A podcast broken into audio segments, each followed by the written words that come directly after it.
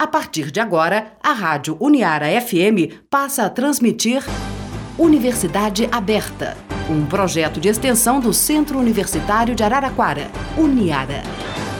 Olá, eu sou a professora Luciane do Vale e este é o programa Universidade Aberta Odontologia, que é uma parceria aqui do, da Rádio Uniara, do programa Universidade Aberta, com o curso de mestrado em Ciências Odontológicas aqui da Uniara. E hoje eu converso com a professora Karina de la Coleta Pisol.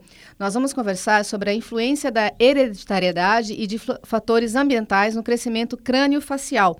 Eu começo, é claro, agradecendo a presença da professora Karina aqui no programa Universidade Aberta Odontologia.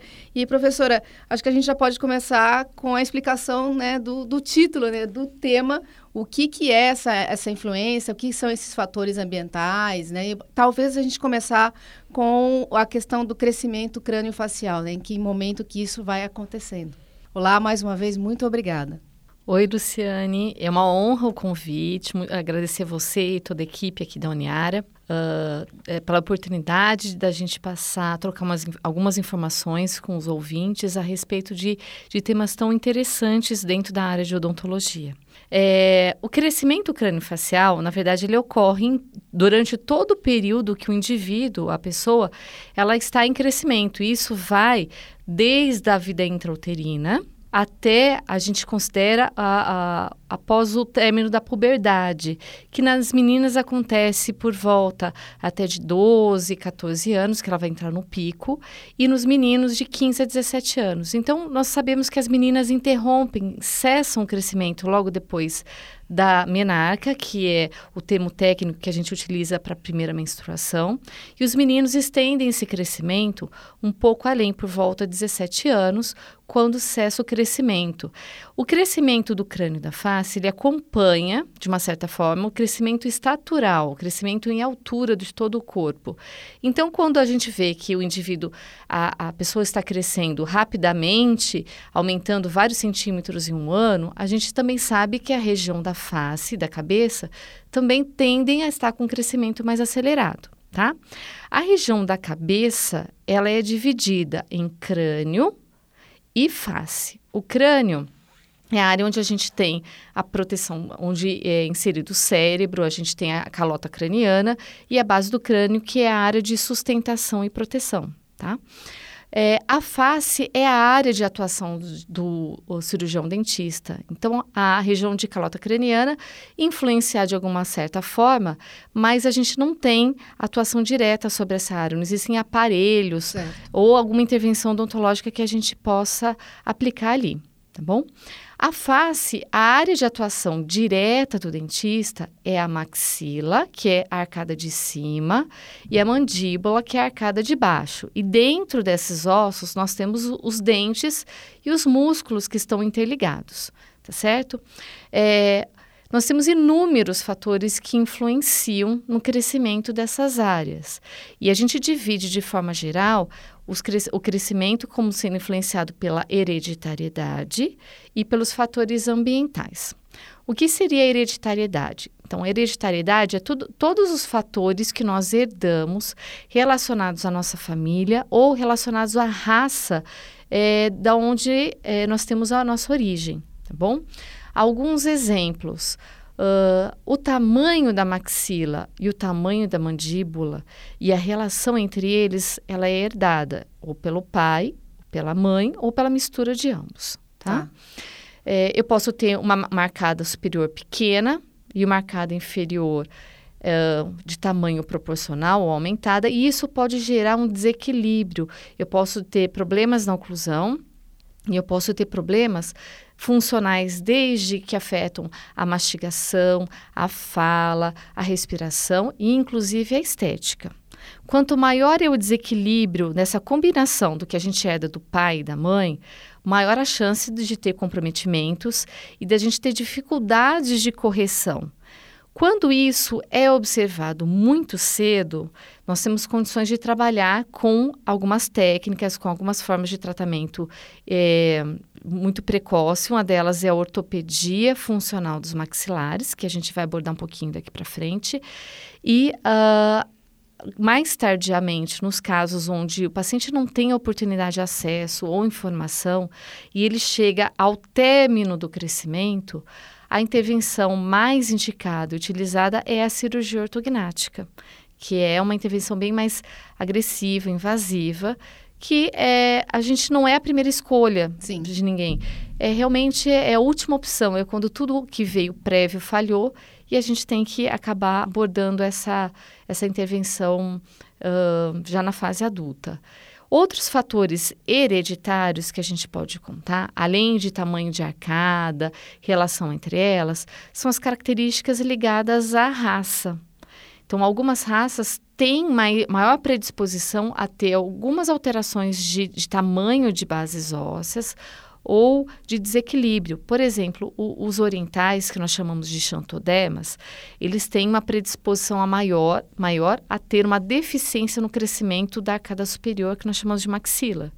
Então, os índices de alterações chamadas de classe 3 são muito elevados dentro dessa raça.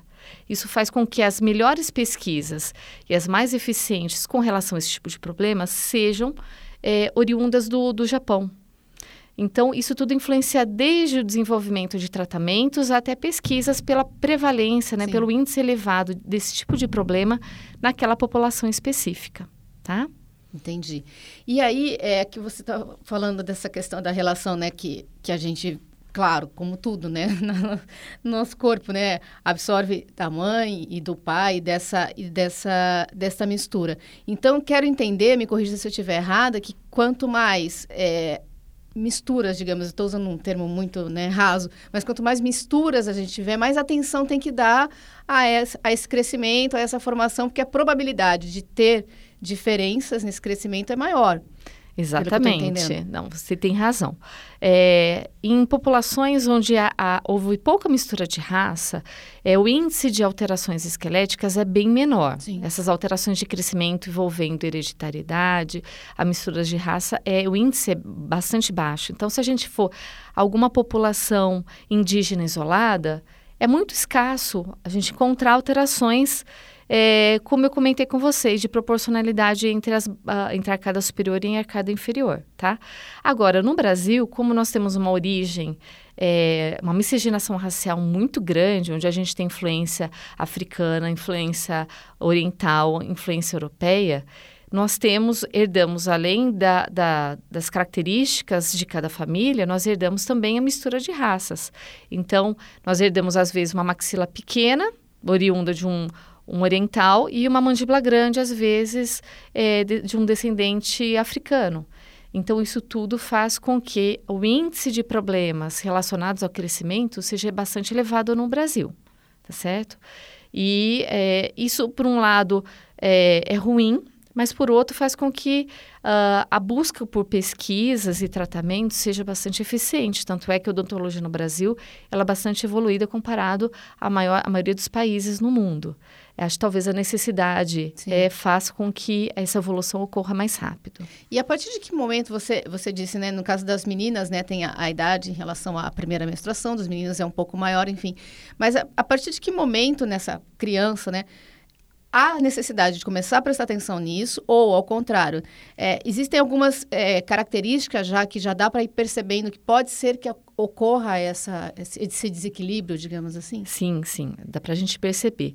Quando tem histórico familiar, a gente sempre fica atento. Mais então, atento, uma primeira consulta, ou o fato de você tratar os pais e eles levarem um filho até o consultório, a gente já fica atento, porque sim. a chance é, de ter alguma das características desfavoráveis dos pais, ela é relativamente grande. Acho que é como um exemplo, assim, fugindo da área, mas assim, pais diabéticos, né? Isso. Então você já fica atento, porque pode ser que, atento. Né? Acho que é um pouco mais ou menos em relação a isso, É mais ou menos né? assim. Só que às vezes essa herança, ela não é na primeira, é, ela não é tão próxima. Ela não vem do pai e da mãe, mas de um avô, de um tio. E às vezes esses uh, familiares não estão presentes Sim. na consulta, ou não estão mais vivos, ou o contato não é tão próximo. E aí a gente tem que tentar é, né, abordar os pais pela descrevendo as características, ver se eles conseguem fazer um, uma, uma, uma ligação com algum parente que tem aquelas características também, ou através de fotos. E, e a gente vai tentando ver o peso que essa hereditariedade está tendo sobre o crescimento da criança. Bem, com relação à atuação, é, sempre o mais precoce é o ideal. Toda vez que a gente consegue observar que a criança está tendo um crescimento é, desarmonioso na face, o certo é a gente começar a intervir logo cedo. Logicamente que eu não vou começar a trabalhar com uma criança, às vezes de um ano, dois anos de idade, colocando um aparelho, porque ela não tem maturidade emocional e às vezes ela não tem dentes suficientes uhum. para poder acoplar um aparelho ali. Mas a criança, a criança tendo já uma dentição é, decídua completa, ou já estando numa dentição mista e tendo maturidade emocional, é, já tem indicação para o tratamento, tá bom?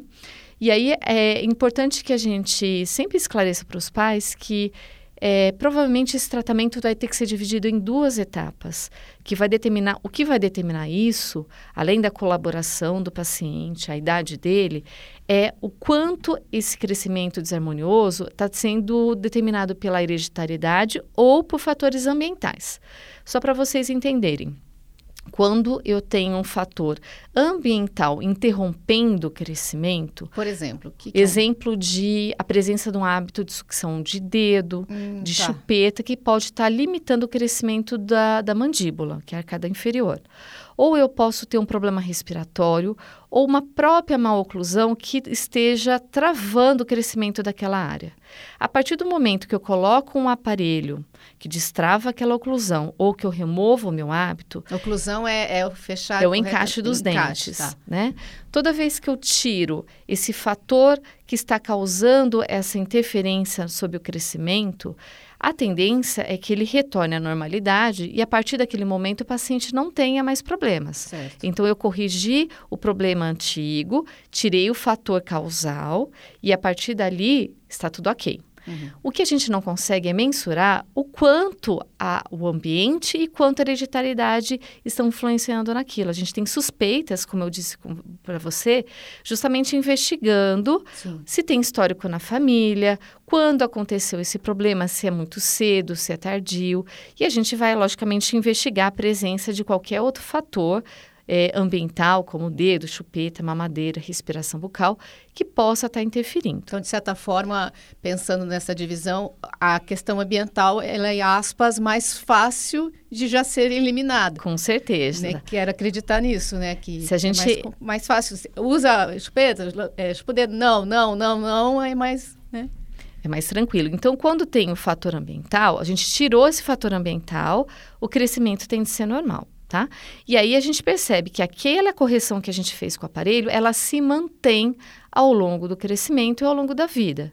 Quando a gente corrige a, aquela, a, aquela deformidade esquelética ou corrige a má oclusão, que seria o encaixe incorreto dos dentes, é, e tem uma hereditariedade com peso forte, a gente nota que ao longo do, de, do intervalo curto de anos, o problema começa a retornar. Tá. A face começa a ficar com comprometimento estético de novo, o encaixe começa dos dentes começa a, a piorar, e aí a gente sabe que aquele fator ambiental já foi removido. O que me resta acreditar é que a hereditariedade tenha um papel muito grande influ influências daquela, daquela, daquele crescimento, daquela oclusão. Tá? Aí é o grande problema. Atuar contra a hereditariedade é muito difícil. é, um pouquinho. É. E aí a gente tem algumas formas de tentar driblar isso que não necessariamente é, a gente vai ter sucesso sempre, vai depender da força dessa hereditariedade. E nesses casos onde eu tenho esse papel grande da herança da família, é, a gente tem que trabalhar normalmente em duas etapas. A gente trabalha no momento que é feito o diagnóstico, que a criança já está apta a usar o aparelho, e quando a gente observa a piora do, do, do, da evolução do caso, quando ela está próxima à puberdade, que ela está na fase já da adolescência, mas na reta final do, do, do crescimento, a gente entra atuando novamente com uma forma de é, seria o último suspiro, né? Tá. Para tentar corrigir aquelas alterações. E a grande sacada é tentar enganar o organismo, né? Tá. Na verdade, quando eu dou oportunidade para que ele volte ao crescimento, que ele já tem uma carga genética estabelecida para aquilo, a tendência é que ele ou acelere a velocidade ou reduza de, de acordo com o problema, tá? Quando eu trato até a reta final, eu não estou dando, às vezes, tempo para que aquele organismo retorne ao seu crescimento é, desarmonioso. Entendi. Então, eu começo a, a segurar o crescimento ou estimulá-lo até a reta final para que a genética não consiga se manifestar normalmente. Algumas vezes a gente consegue com sucesso, isso depende muito da colaboração do paciente, da forma que ele encara o tratamento. Em outras, a gente não consegue, é, ou pela falta de colaboração, ou pela idade que o paciente chega, ou porque a gravidade do caso é muito severa e aí a gente tem que é, a, atuar mais na fase adulta com o uso da cirurgia ortognática. É, inclusive, era isso que, que eu ia te perguntar. Você, no começo da nossa conversa, Karina, é, inclusive falou é, sobre os avanços né, da odontologia, em especial aqui no Brasil, por todas essas, é, essas questões e tal. Mas eu fico imaginando que esse tipo de atenção, talvez ele, é, dada né, tanto pelos profissionais quanto pelos próprios pais, pelas pessoas, talvez não seja tão é, constante assim como é agora. Porque assim, por que, que eu estou falando isso? Porque é, eu, eu falar coisa pessoal, que é para eu conseguir. Eu tenho uma amiga que é fono que trabalha com a recuperação da cirurgia ortognática. Normalmente ela, ela fala a idade dos pacientes, e é normalmente acima dos 30 anos, acima dos 20 anos, que aí cai tudo, né? Questão da estética que incomoda, que atrapalha, porque tem uma diferença mesmo, e tem todas essas outras, outras questões. Então, eu queria te perguntar isso aí. Enquanto ainda não chegou na puberdade, no fim da adolescência, que você ainda brincou, a gente consegue dar uma enganada e tenta, pelo menos, enganar com aparelhos ou outros tratamentos. Esse meio do caminho aí, entre tentar enganar com os aparelhos e o ponto final, que é a, que é a cirurgia, ao que, o que ser feito, né? Que momento que, que fala assim, olha, já passou daquela fase da gente tentar enganar todas as heranças aí, os fatores ambientais, agora não há muito o que fazer. Ou se habitua a essa né, formação ou cirurgia, ou tem um meio do caminho aí. Tem alguns casos, olhando logo na, na é, precocemente, a gente já consegue imaginar qual é o prognóstico, ou seja, ah. qual é a chance daquilo dar certo ou dar errado. É, além do histórico da família, que a gente vê, logicamente, se eu tenho a, o pai e a mãe com problema, eu tenho mais dois irmãos com problema, a chance Sim. daquela criança ter problema também é grande, tá?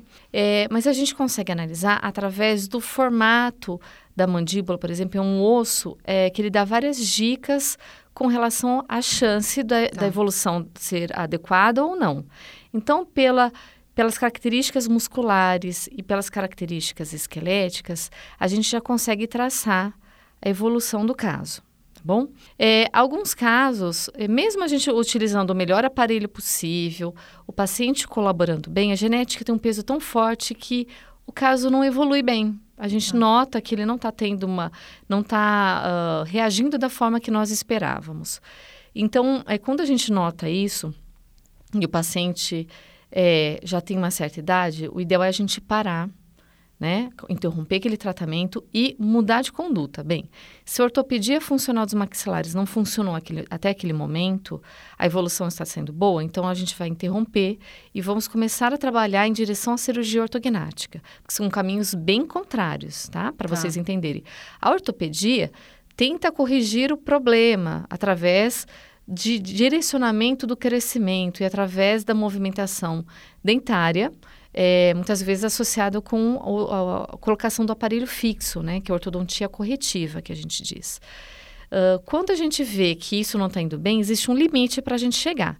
A limite, o limite que a gente chama de compensação dentária é a posição que o dente suportaria naquela posição sem causar problemas de é, estabilidade óssea, né? Tem problemas gengivais, de suporte ósseo, e também a ponto de não interferir na estética facial. Quando a gente vê que a oclusão não está ficando boa, está tendo problema de gengiva, de suporte dentário, e a face está perdendo é, características favoráveis, a gente interrompe, deixa a genética agir, o que tem para agir. Logicamente, ah. o caso vai piorar bastante no final dessa adolescência. Mas aí, terminado o crescimento, a gente já caminha para a cirurgia ortognática, que é um tratamento mais é, invasivo, mas ela tem resultados muito favoráveis, tanto na estética como na oclusão, porque eu não estou tentando disfarçar, eu estou Sim. corrigindo realmente a base do problema.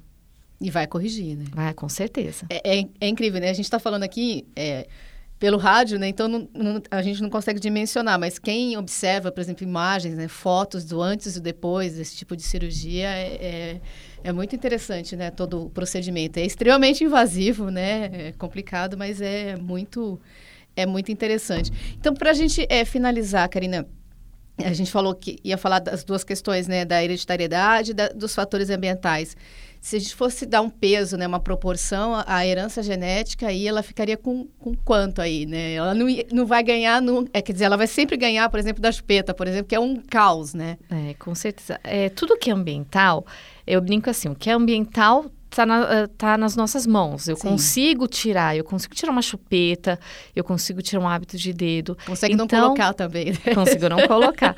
Então, é assim, é o campo de atuação direto do dentista. Eu estou enxergando o fator ambiental. Ele está ali presente e eu, como profissional, é, tenho capacidade e conhecimento para poder interferir naquilo. A genética, a gente não enxerga.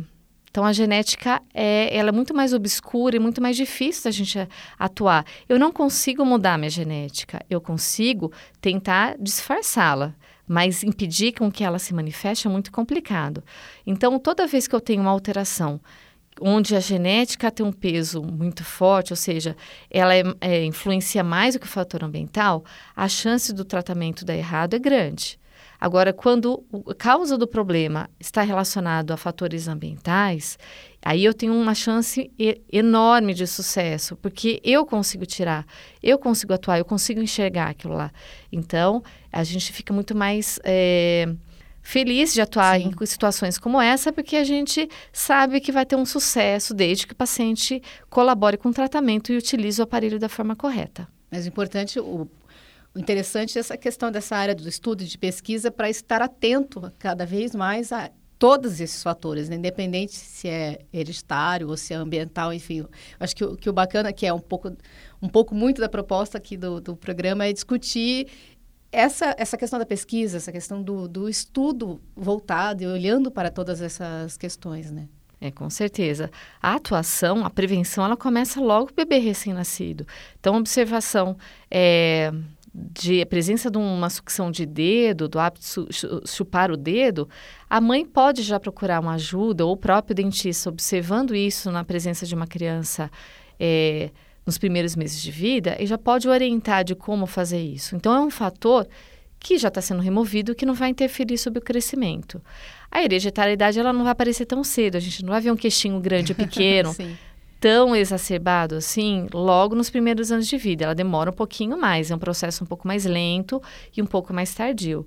Mas a gente consegue dar orientações aos pais de forma que ou a gente resolva isso ou minimize para que ele não precise chegar num caso de cirurgia ortognática. Infelizmente, a grande maioria dos casos de cirurgia são pacientes que não tiveram acesso Sim. a tratamento é, precoce ou por falta de informação ou por falta de profissionais é, capacitados e até por questões financeiras dos pais, né? Então, infelizmente, é, a gente nota a falha nesse intervalo da, do nascimento até a fase adulta é uma falha de tanto diagnóstico como de oportunidade de tratamento, né? Então, a cirurgia é entre um olhando de um, um certo aspecto, é, embora ela dê todas as condições favoráveis oclusais estéticas, eu encaro muitas vezes com uma falha de tudo que tinha que ter vindo antes, né? Sim. né? É uma falta de, de observação, de trabalho preventivo, de interceptação. Então, é um pouco frustrante, às vezes, a gente trabalhar com a cirurgia, sabendo que muitas delas poderiam ter sido evitadas. Com certeza. Gostaria mais uma vez, então, de agradecer a presença da professora Karina Della Coleta Pisol. Ela é professora do curso de mestrado aqui da Uniara de Ciências Odontológicas e a gente conversou um pouquinho hoje no programa Universidade Aberta Odontologia. Karina, mais uma vez, muito obrigada pela entrevista. Eu que agradeço, Luciane, e a todos os ouvintes pela oportunidade de estar aqui hoje. Um grande abraço. Rádio Uniara FM apresentou Universidade Aberta.